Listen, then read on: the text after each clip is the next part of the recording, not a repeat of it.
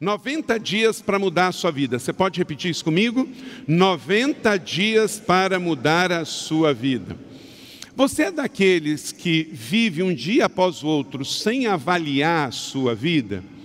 Se você vive assim, a probabilidade de você não terminar bem é muito grande.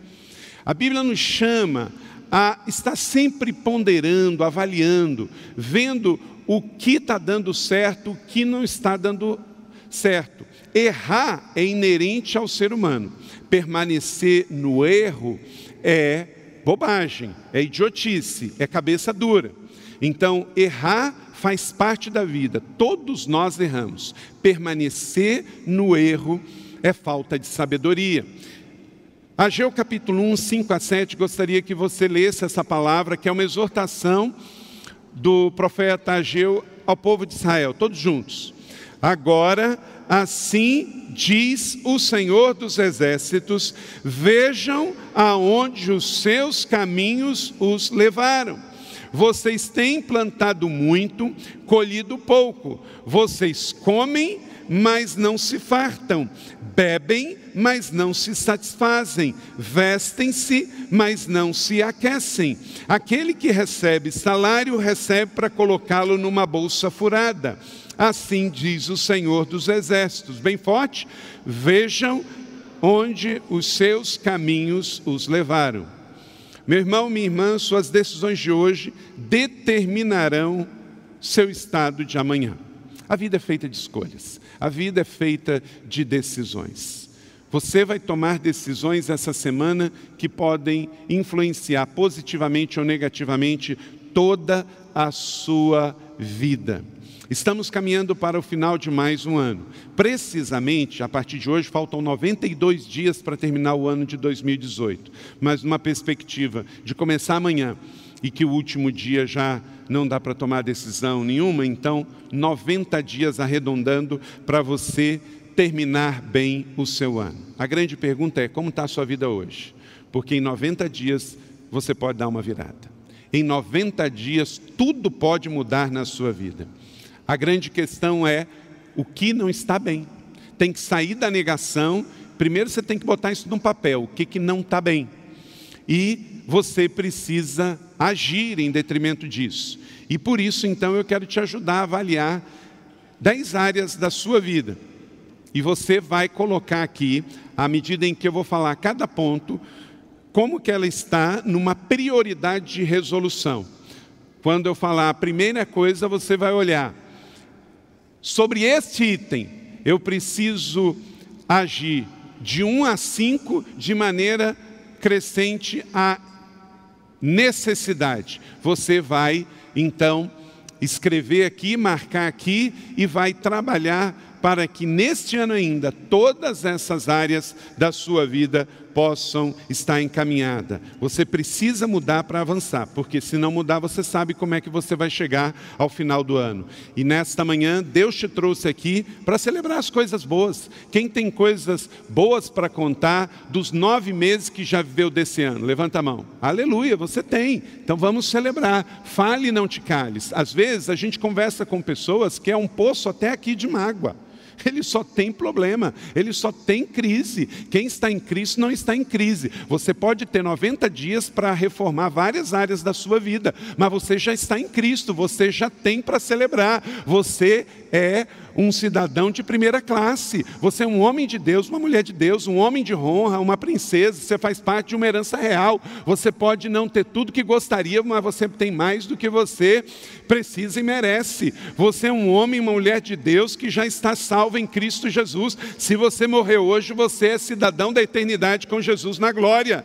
Então a sua vida não pode ser só problema. Uma vez eu encontrei uma irmã, eu perguntei, como é que está minha irmã? Ela disse, ah pastor, a minha vida está um inferno. Eu falei, para, para, para, calma, para, para tudo, para tudo, para tudo.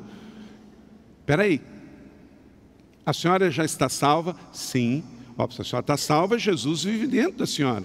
Então, como é que a sua vida está um inferno? Jesus não vive no inferno, não é? Então, se você tem Jesus, a sua vida não é um inferno. Você pode estar atravessando um deserto, e esse deserto, Jesus está lá. Ele vai atravessar com você, ele é temporal, ele é pedagógico, ele é terapêutico. Às vezes, um deserto, gente, é para nos purificar para algo novo que virá. Às vezes, um deserto é para a gente deixar as bagagens. Aqui no deserto ninguém carrega bagagem, não é? Você entra cheio de bagagem, não é? Aí tem que atravessar um deserto. Você vai deixar as bagagens, você vai deixar roupa pesada, você vai deixar as coisas que são supérfluas que te acompanhem. E naquele deserto você vai atravessar com o mínimo, mínimo necessário para receber coisas novas, porque se não cair e morrer, não pode dar fruto. Então, Deus pode estar junto com você no seu deserto para te purificar, para te descontaminar, para te dar alívio para coisas novas que Ele vai fazer e que virão sobre a sua vida. Então não queime etapa, faz parte do processo, mas a sua vida não é o inferno e você não está no inferno, você está em Cristo Jesus, o Senhor, em todas as circunstâncias, em qualquer terreno, Ele está com você. Então vamos celebrar as coisas boas que o Senhor fez. Quantos têm coisas boas para celebrar na sua vida profissional? Levanta a mão. Aleluia, glória a Deus. Quantos têm coisas boas para celebrar na sua vida familiar? Aleluia, glória a Deus. Quantos têm coisas boas para celebrar na sua vida espiritual e no seu ministério? Aleluia! Então, somos um povo abençoado, somos um povo que tem tudo em Cristo Jesus, mas queremos ainda mais, porque Deus pode fazer infinitamente mais. Mas para isso temos que também fazer uma autoavaliação pessoal e definitivamente dar um basta nas questões que estão fora do lugar na nossa vida. Temos que arrumar áreas que estão bagunçadas na nossa vida.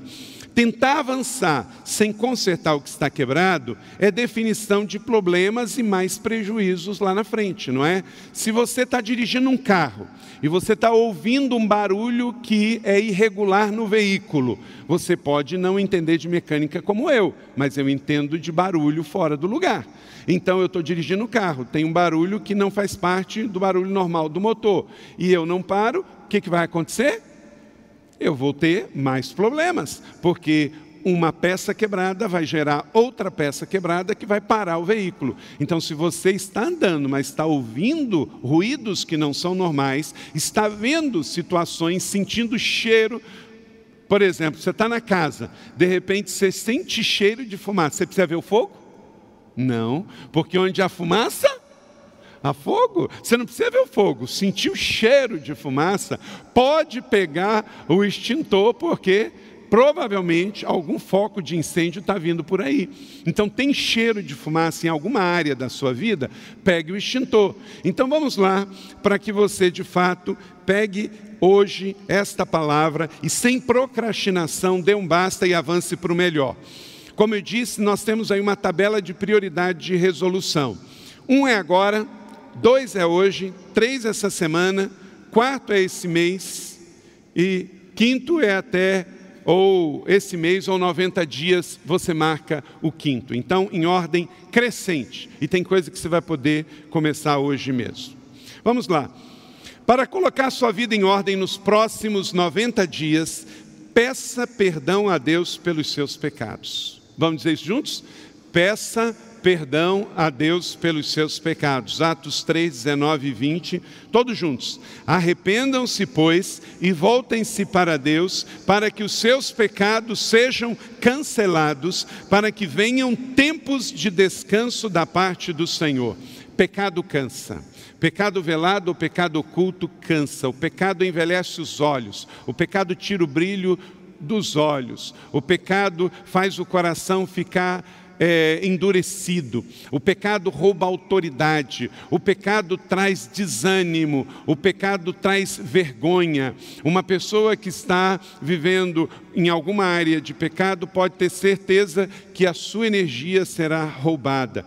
Então, Deus te trouxe aqui nesta manhã, e se você está com pecado de sexualidade, você está namorando e está transando antes do casamento, em nome de Jesus, é hora de você se arrepender hoje, agora. Isso você pode fazer agora.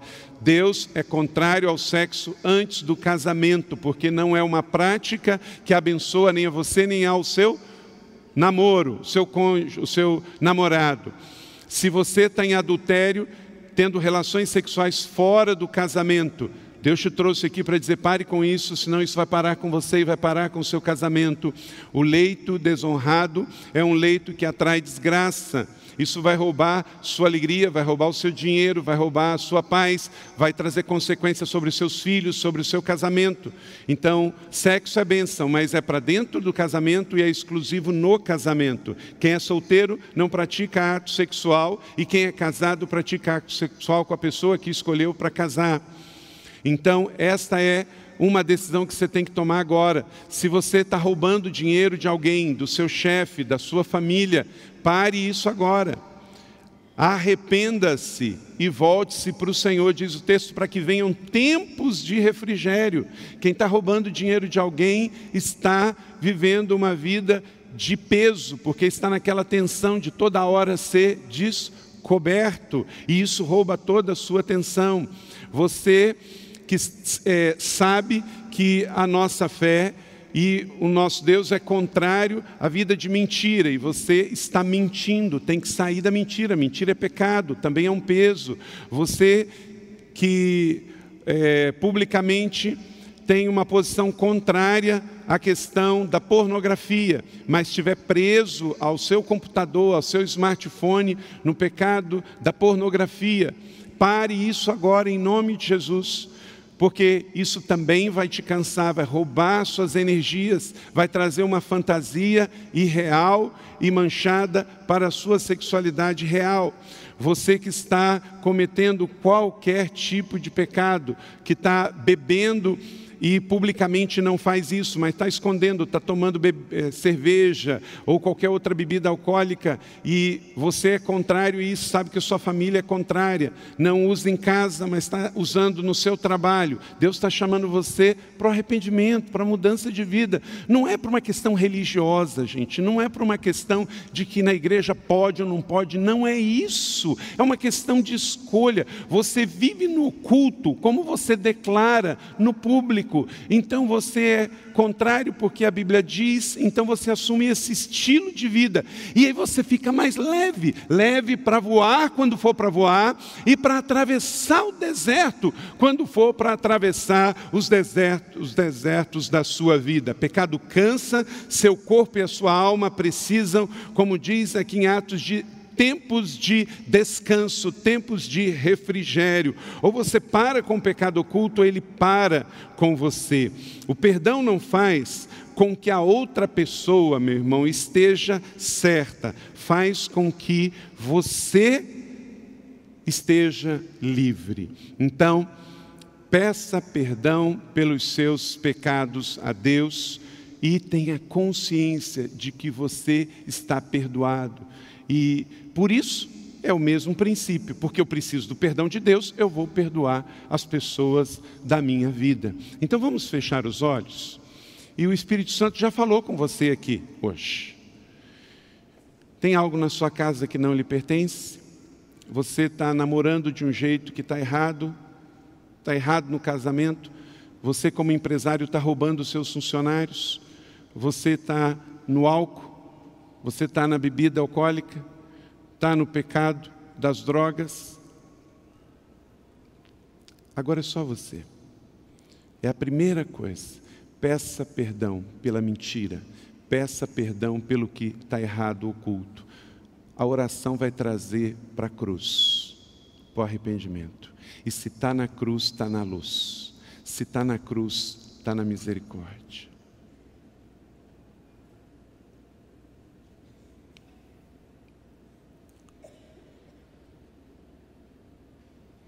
Repita comigo esta oração, você que já está orando pelo seu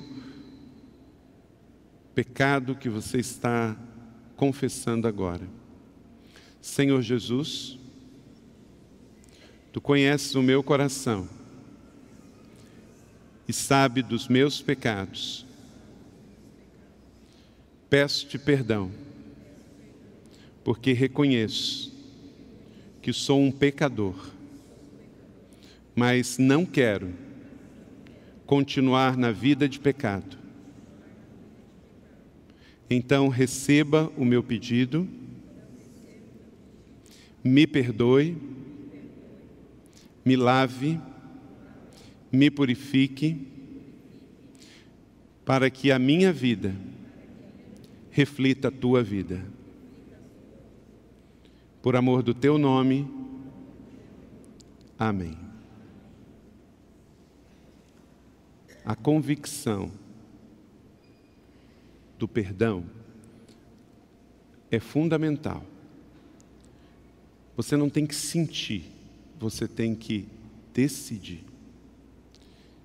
Então você pede perdão e você recebe o perdão. Os efeitos disso vêm com o tempo. Então, em silêncio, você e o Espírito Santo pediu perdão pelo pecado que você sabe que cometeu. Isso é pessoal. E no coletivo, nos unimos em oração para pedir de forma geral. Mas tenha certeza que Deus perdoou o seu pecado. Amém ou não? Então, peça perdão pelos seus pecados. Isso é uma decisão imediata e prioridade número um.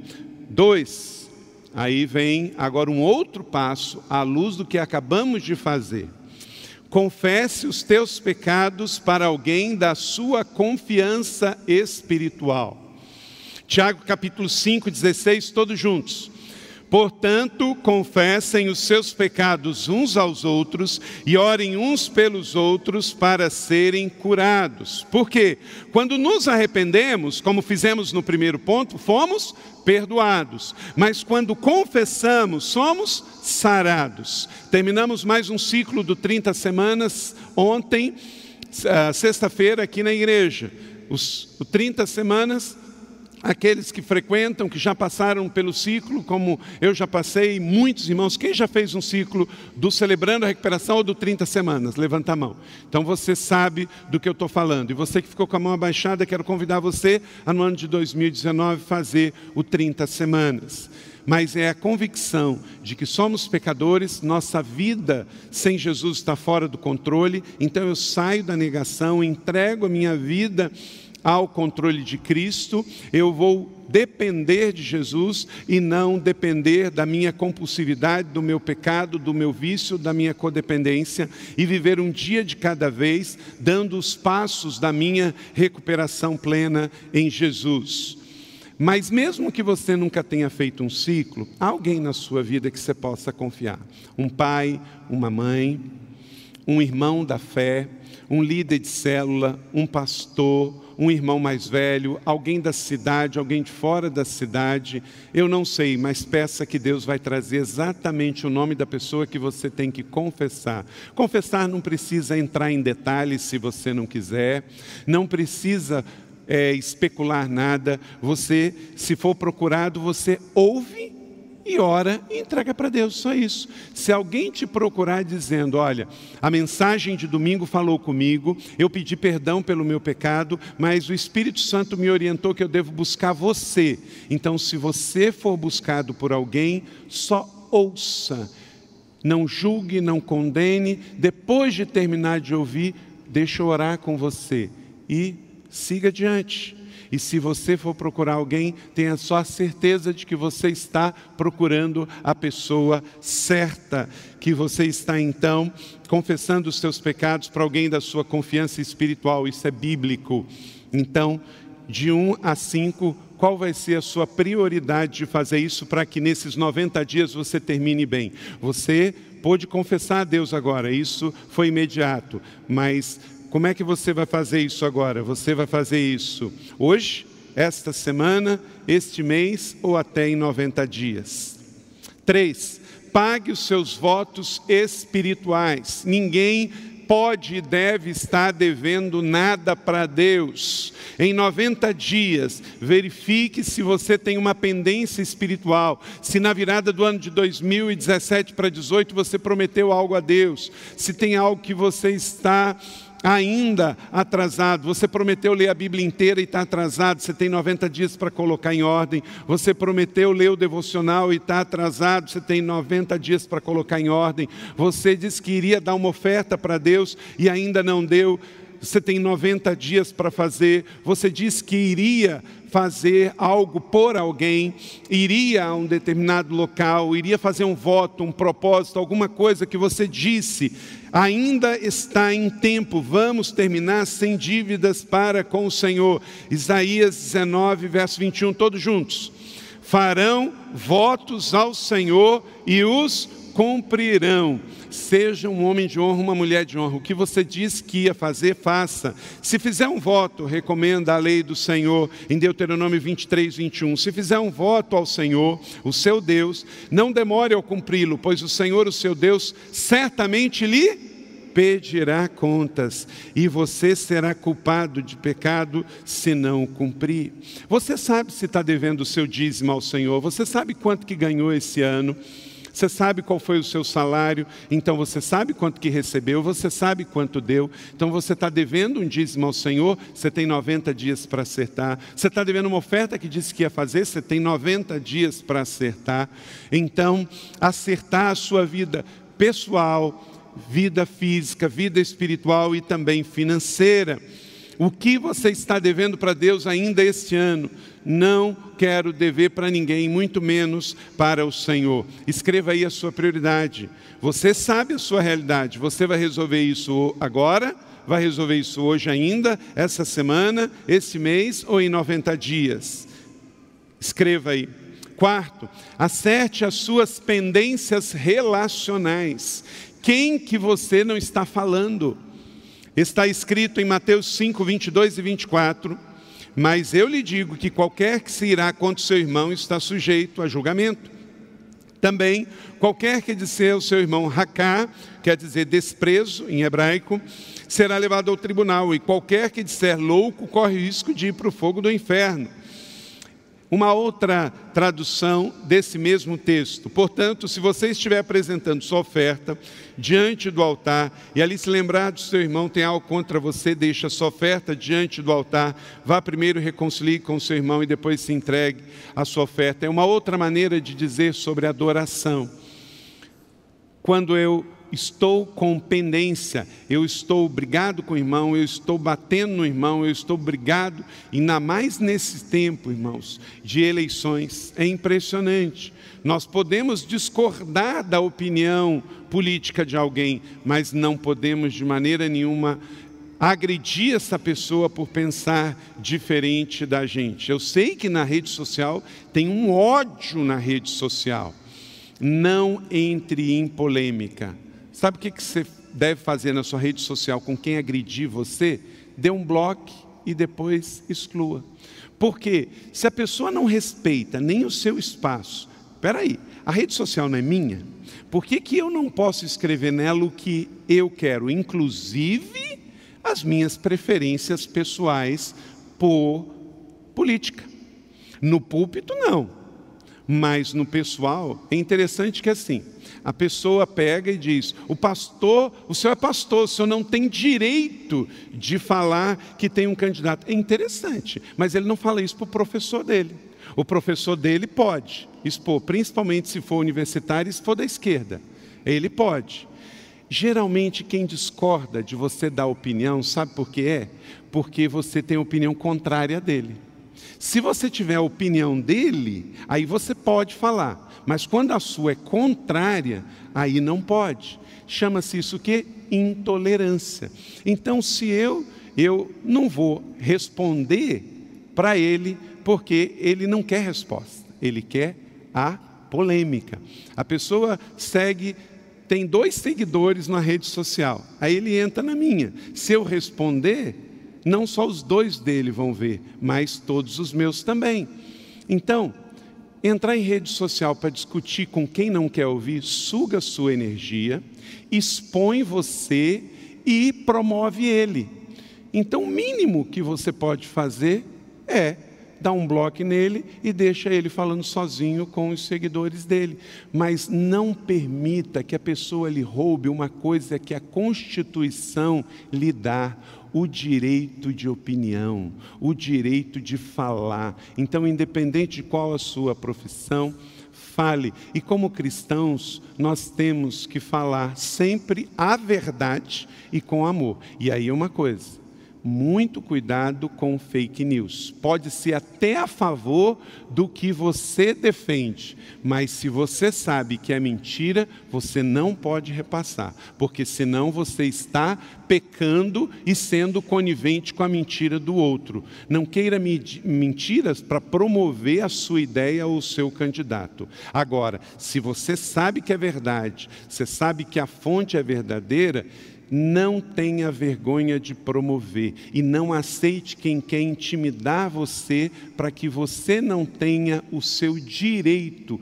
constitucional da liberdade de expressão. Então, se expresse pela sua fé, se expresse pela justiça, se expresse pela sua opinião, se expresse pelos seus sonhos, pelo que você acha que é importante para você, para sua família, para defender os seus, para defender os seus filhos, para o seu país, na sua perspectiva, à luz da consciência cristã do que é melhor.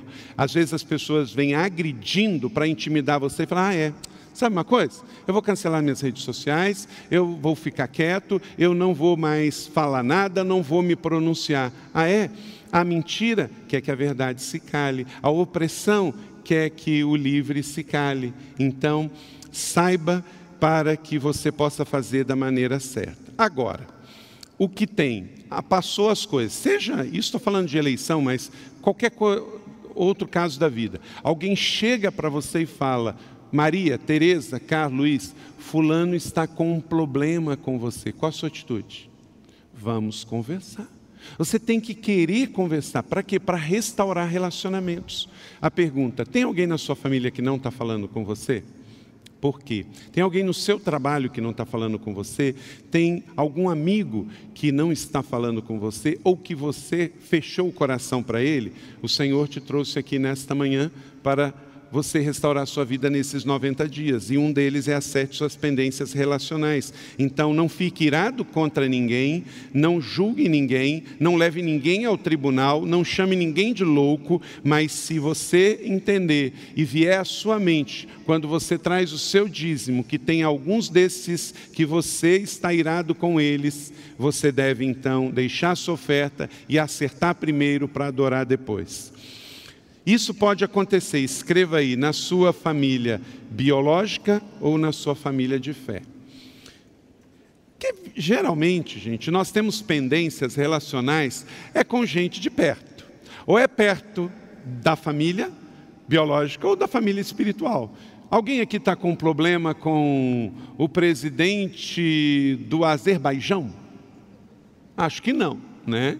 Mas você pode estar com um problema com seu cunhado, com o seu primo, com o seu tio, com o seu líder de célula, com o seu irmão de ministério, com o voluntário tal, com o pastor tal. Agora, guarde no seu coração: ninguém consegue correr ou voar com escravos acorrentados aos pés. John Bever disse: o ressentimento é a isca de Satanás. Você não precisa gostar de todo mundo. Eu não gosto de um monte de estilo de gente. Tem gente que a gente já não gosta da pessoa porque ela torce para um time de futebol diferente do seu, não tem?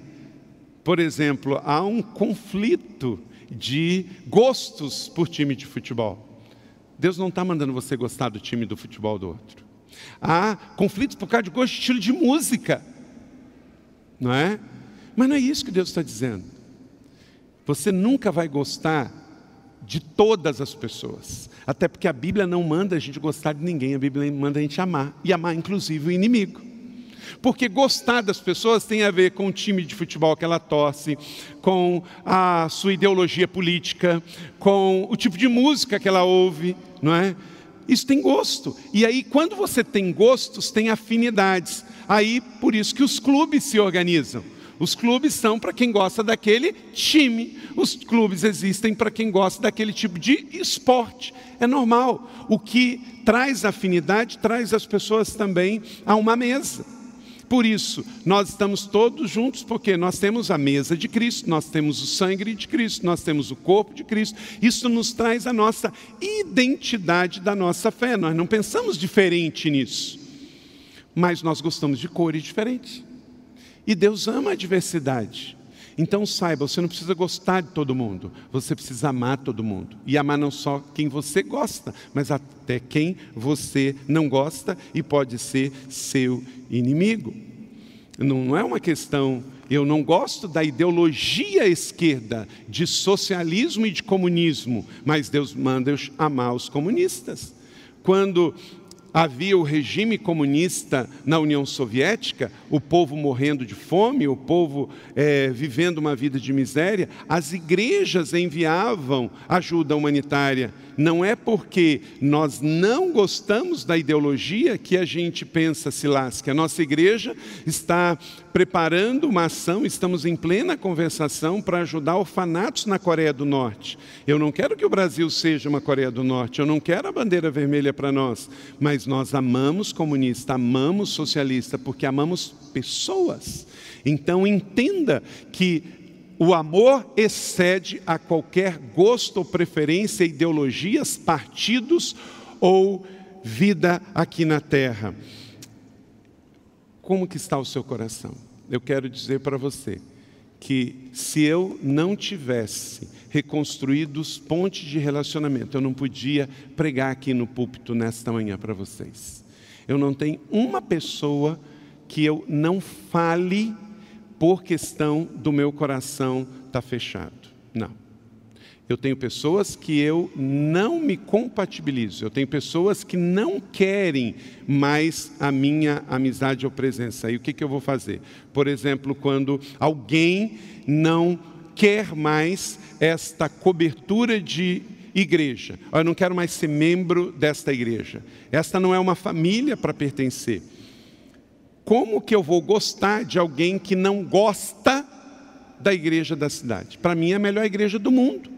Mas não quer dizer que eu odeio a pessoa, não quer dizer que eu quero mal a pessoa, mas eu não posso dizer assim, ó, estou super feliz, eu amo você, eu gosto de você, porque você justamente está falando mal da minha família. Deixa eu dizer uma coisa para você, olha para cá. Sabe quem não se importa com quem fala mal da sua igreja é quem não vê a igreja como uma família. Ninguém vem falar mal da IC para mim. Sabe por quê? Porque sabe que essa é minha família. Como os meus filhos podem ter defeitos, podem ter problemas, mas são os meus filhos. Ninguém procura você para falar mal do seu filho. Ninguém procura você para falar mal da sua esposa ou do seu esposo. Por quê? Porque com todo problema são seus. Então, por que, que eu posso dizer que, e eu prego no país inteiro, eu me relaciono com pastores no Brasil e no mundo, tenho várias redes de aliança, de tudo, mas a minha igreja é a mais bonita, a minha igreja é melhor, a minha igreja é que eu me sinto melhor. Por quê? Porque é minha, porque é minha. E não me julga de ser orgulhoso, não. Se você não acha. Agora, deixa eu fazer uma pergunta. Olha para cá, maridos. A mulher do outro é melhor do que a sua? Mulher, aquele que você anda olhando na internet é melhor do que o seu marido aí? Então por que a igreja do outro vai ser melhor do que a minha? É a mesma coisa. Modelo de família biológica, família espiritual. Eu não estou dizendo que as outras famílias não são importantes, só estou dizendo que a minha é a mais importante para mim. Eu não estou dizendo que as outras mulheres são feias, eu estou dizendo que a minha esposa é a melhor para mim. Eu não estou dizendo que as outras igrejas, nós temos uma rede de 400 igrejas que é a rede Inspire. São outras igrejas, e nós damos tudo o que nós fazemos aqui para elas. Então nós queremos que elas sejam ótimas, que nos superem. Mas essa daqui é a prioridade, porque essa é minha. Veja a igreja como família, e aí você vai ver tudo diferente, inclusive as falhas e os problemas daqui. Agora, se você vê a igreja como um lugar para frequentar, você frequenta. Não gosta? Ah, vou parar de frequentar. Igreja não é um clube para você frequentar ou não. Igreja não é uma praça. Igreja não é um cinema. Igreja não é um restaurante. Igreja não é um lugar para frequentar. Igreja é uma família para pertencer. Então, se eu tenho um problema aqui, eu tenho que resolver esse problema aqui. Se eu tenho uma dificuldade aqui, eu tenho que resolver resolver essa dificuldade. Se eu não gosto de algo, qual o problema? Qualquer outra igreja vou ter coisas que eu não goste também. Eu não preciso gostar de tudo e concordar com tudo, porque isso seria uma infantilidade. Nem na sua família biológica você gosta de tudo e concorda com tudo, ainda mais numa igreja que funciona em tantos lugares diferentes, com tantas pessoas diferentes e com tantas pessoas diferentes. Cheguei aqui em 97, essa igreja tinha 600 membros. Hoje, 21 anos depois, ela tem 17 mil membros. Claro que ela é diferente e tem pessoas diferentes, mas quando eu vejo na perspectiva de família, família a gente anda a segunda milha, família a gente perdoa, família a gente senta para conversar, a gente senta para orar e diz: Não entendi, qual é o problema, o que aconteceu, vem cá. Veja Deus como um pai, veja a família, como a igreja como uma família na terra. Amém? E aí as coisas ficam mais claras, você passa a resolver os problemas. Quinto, acerte suas pendências profissionais. Acerte suas pendências profissionais. Provérbios 24, 27. Todos juntos. Termine primeiro o seu trabalho a céu aberto e deixe pronta a sua lavoura. Meu irmão empresário, Olhe para cá, todos os empresários. O que, que você prometeu entregar esse ano e ainda não entregou? Tem que estar no prazo. Tem que estar no prazo. Aquele negócio assim, não, semana que vem eu entrego. Daqui a 15 dias. Então você tem uma oficina lá. Você sabe que tem 90 dias. Aí eu vou pegar 20 carros para consertar simultaneamente? Você não pode. Você tem que pegar a medida em que dá conta. Já pensou? Você é dono de uma oficina, terminar o ano, na virada do ano, aqueles feriados entre Natal e Ano Novo, a família está sem o carro, porque você teve uma visão de olho grande, pegou todos os trabalhos e aí não conseguiu entregar o carro e a família tinha que estar com o carro passeando nos dias de feriado e o carro está preso dentro da oficina porque o crente da oficina prometeu e não entregou. Então não dê mau testemunho com a sua profissão. Saiba que você tem que honrar prazos, tem que devolver relatórios, tem que dar conta do que você prometeu. Se você prometeu, trabalhe, inclusive naquele horário ocioso de meia-noite às seis da manhã, mas tem que entregar no prazo que você prometeu. Ninguém é obrigado a pegar, mas se pegar e disse que vai entregar, tem que entregar, porque a sua palavra, meu irmão, não é uma nota de três reais, a sua palavra é sim, sim, não, não, porque o que passa disso, diz Paulo aos Coríntios, é de procedência maligna. Então, que em nome de Jesus, você dê conta de tudo que você profissionalmente disse que vai fazer. Entregue os projetos, entregue os produtos, entregue os serviços, dê conta. Você que trabalha lá naquela repartição pública, colocou lá na meta, em nome de Jesus, entregue aqueles relatórios, faça e dê testemunho como profissional. Não deixa céu aberto a colheita que você colheu, porque vai estragar. Vamos terminar. Todo trabalho árduo traz proveito, mas o só falar gera o quê? pobreza. Provérbios 14, 23. Chega de desculpas, faça o que precisa ser feito. Isso é definição de profissionalismo. Deixa eu te fazer algumas perguntas para concluir esse ponto. Qual serviço você tem que entregar ainda nos próximos dias e meses? Qual produto que você vendeu e ainda não entregou? O que você precisa fechar para concluir os seus estudos esse ano? Sua monografia, seu trabalho, suas provas. Em suma, o que está esperando você? O que está esperando você? Cumpra em nome de Jesus. Sexto, negocie e acerte as suas pendências financeiras para você fechar 2018 não devendo. Se você não vai conseguir pagar tudo, você precisa pelo menos negociar. Você está colocando aí os pontinhos? Um, dois, três, quatro, cinco, tá? É para ajudar você, é para abençoar a sua vida. Em nome de Jesus, membros da família e ser discípulos vão terminar 2018 muito bem vão olhar para trás e não vão ter o peso nos ombros de não ter feito.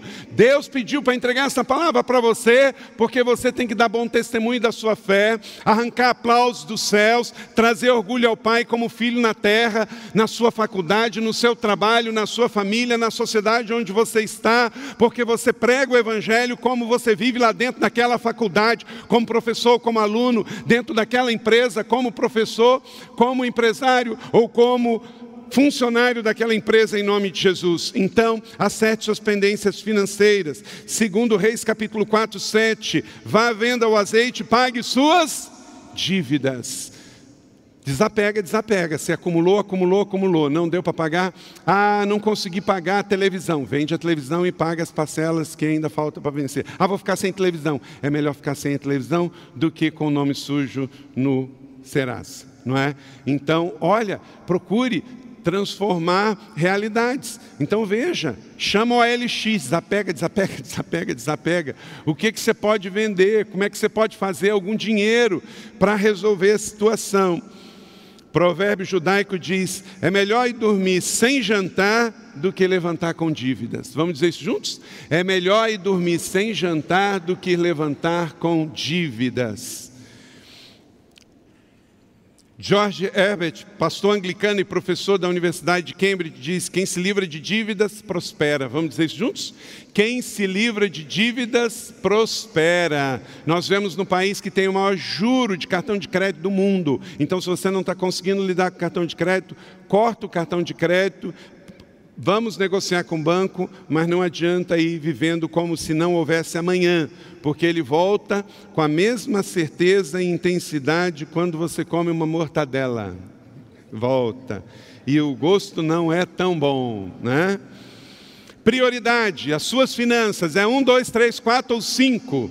Sétimo, faça uma análise da sua saúde física. 90 dias para fazer um check-up. Quem fez um check-up esse ano da sua saúde? Levanta sua mão. Coisa boa. Quem ainda não fez esse ano inteiro um check-up? Levanta a mão. Então, ó, 30% não fez, irmão. 90 dias. Faz o check-up. Como é que está a sua pressão arterial? Qual a última vez que você mediu sua pressão? Sua taxa de glicose? Como é que você qual foi a última vez que você fez um eletrocardiograma? Qual foi a última vez que você fez exames de fezes, de urina, de sangue? Como é que estão as suas plaquetas? Qual a última vez que você foi ao dentista? Quem foi ao dentista esse ano aqui? Levanta a mão. Opa, quem não foi ainda? Fica baixado. Fica baixado, fica baixado.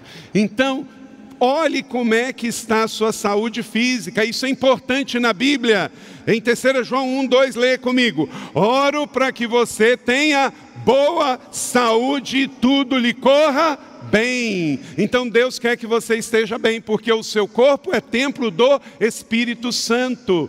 Então olhe como é que está a sua pele, olhe como é que está o seu cabelo, olhe como é que está os seus olhos, olhe como é que está o seu interior, olhe como é que está a sua vida, a sua saúde. Quem cuida melhor da mente vai precisar cuidar menos do coração. Então, a sua saúde física é importante. Cuidar da saúde do seu organismo é tão espiritual quanto jejuar. Cuide então do que você come, porque o que você está comendo hoje pode amanhã te levar à farmácia. Então, e olha, pensa num negócio que prosperou no país, foi farmácia, né, gente? Farmácia, drogaria, não é? Meu Deus. Oito, Jogue fora todo o lixo e inutilidade da sua casa. Lixo acumulado gera poeira, gera sujeira, que gera bactérias, micróbios, né? Então vamos arrumar a vida e também nesses 90 dias arrumar a nossa casa. Eclesiastes 3:6, leia comigo. Existe tempo de guardar e tempo de jogar fora. Se você entulhar coisas em casa, terá menos espaço para as pessoas. Vamos dizer isso juntos? Se você entulhar coisas em casa, terá menos espaço para as pessoas. Então, olha, tem coisa que você não vai usar mais. Olha, tem gente que está guardando roupa para quando emagrecer usar.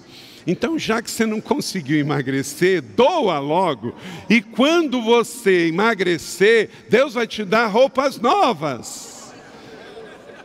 Trabalhe para emagrecer e ore para prosperar, não é? Aí vai ter corpo mais fit e roupa nova, não é? Então, vai lá, vamos ver quantas roupas posso dar, quantos sapatos posso dar, coisas acumuladas, aquele quartinho da bagunça, deixa a luz do céu entrar, abra bem a porta, né? E deixa a luz do céu entrar. Bota.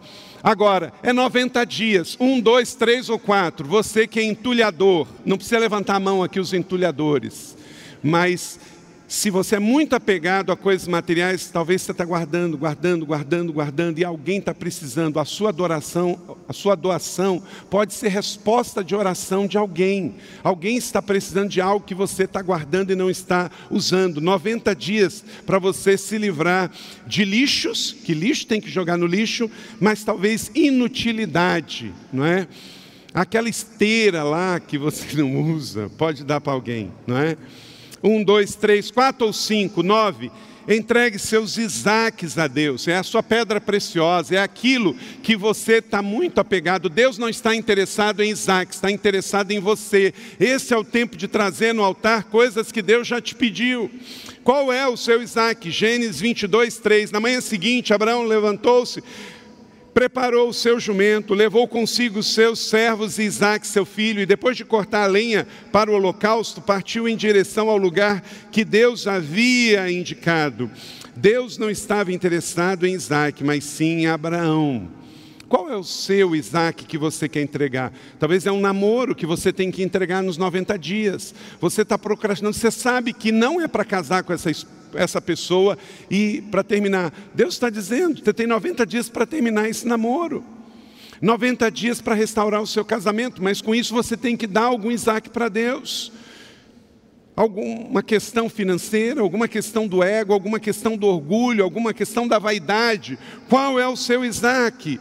De 1 a 5, qual é a prioridade? Você vai entregar o seu Isaac hoje, amanhã, essa semana, esse mês ou nesses 90 dias? Você sabe qual é o tamanho do seu Isaac. Talvez quanto maior, vai precisar de mais alguns dias. Mas nesse exato momento, o Espírito Santo de Deus está trazendo à sua mente qual é o Isaac que você não entregou. Você prometeu, já tinha que ter entregue, porque algo dado não pode segurar mais. O que, que é? Décimo e último, conclua a limpeza espiritual em seus pertences. O que que espiritualmente está contaminado que você tem que entregar? Atos 19, 19 e 20. Um grande número dos que tinham praticado ocultismo reuniram seus livros, queimaram publicamente. Calculando o valor, chegou a 50 mil dracmas. Desta maneira, a palavra de Deus se difundia e se fortalecia.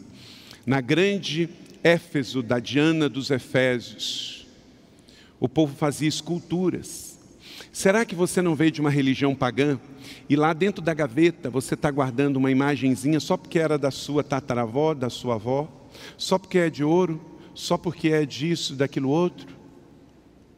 O que que veio de forma contaminada, que não glorifica a Deus e que você tem que desfazer?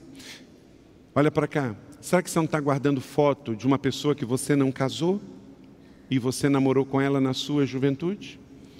Será que nas suas redes sociais você não está seguindo pessoas que é do seu passado e que remota ao pecado e que você ainda continua preso. E de vez em quando você dá uma piadinha lá no Facebook. Será que você não está desfrutando de uma propina que você ganhou ilegalmente?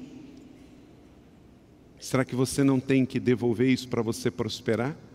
Será que você não tem que passar isso adiante para você prosperar? Eu não sei mas seja na área financeira, na área profissional, nos relacionamentos, você vive hoje esquecendo as coisas que ficam para trás e avançando para diante. Ninguém prospera com o pecado enterrado dentro da sua tenda. Abraão foi para o Egito, não devia ir para o Egito. E no Egito, fruto do seu pecado, porque ele não devia ir para lá, ele ganhou Agar. Ele, em vez de, ao sair do Egito, deixar Agar no Egito, ele levou Agar para Canaã. E lá ela foi instrumento para que Sara, na sua carnalidade, oferecesse aquela saída a Abraão. E sabemos que fruto daquilo estamos pagando até hoje.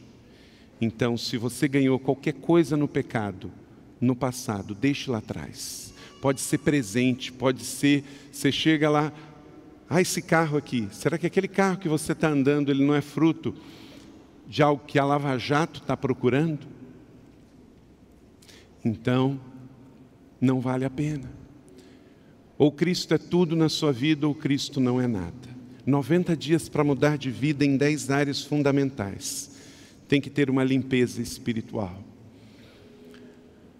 Livre-se de tudo que te atrapalha e do pecado que te envolve e corramos com perseverança a corrida que nos está proposta. Hebreus capítulo 12, verso 1. O que está atrapalhando você de correr? Porque ninguém corre com lixo e entulho no coração, na mente ou nos ombros. De 1 a 5. Você tem 90 dias para terminar bem e começar muito melhor. Depende da sua decisão. Esta é a palavra do Senhor, que você ouvindo, escute, ouça e pratique será bênção sobre a sua vida, sobre a sua casa e sobre os seus descendentes. Termino como comecei. Se você confessar com a sua boca que Jesus Cristo é o Senhor e crer em seu coração que Deus o restou dentre os mortos será salvo, pois com o coração se crê para a justiça e com a boca se confessa para a salvação. Então, para mudar de vida, começa com o arrependimento e com o confessar. A vida plena e abundante de Jesus passa pelo arrependimento, passa pelo pedido de perdão a Deus. Vamos colocar a nossa vida em ordem a partir de agora, vamos mudar de vida. Quem observa o vento não plantará, mas quem olha para as nuvens não colherá. Eclesiastes 11, 14. Você recebeu bastante da palavra de Deus, do Senhor, do seu Espírito. Ore agora. Você que vai pegar esta folha e vai andar com ela durante esses 90 dias. Eu quero ver você aqui no culto do dia 31, da virada para 2019, completamente resolvido nas 10 áreas. Amém?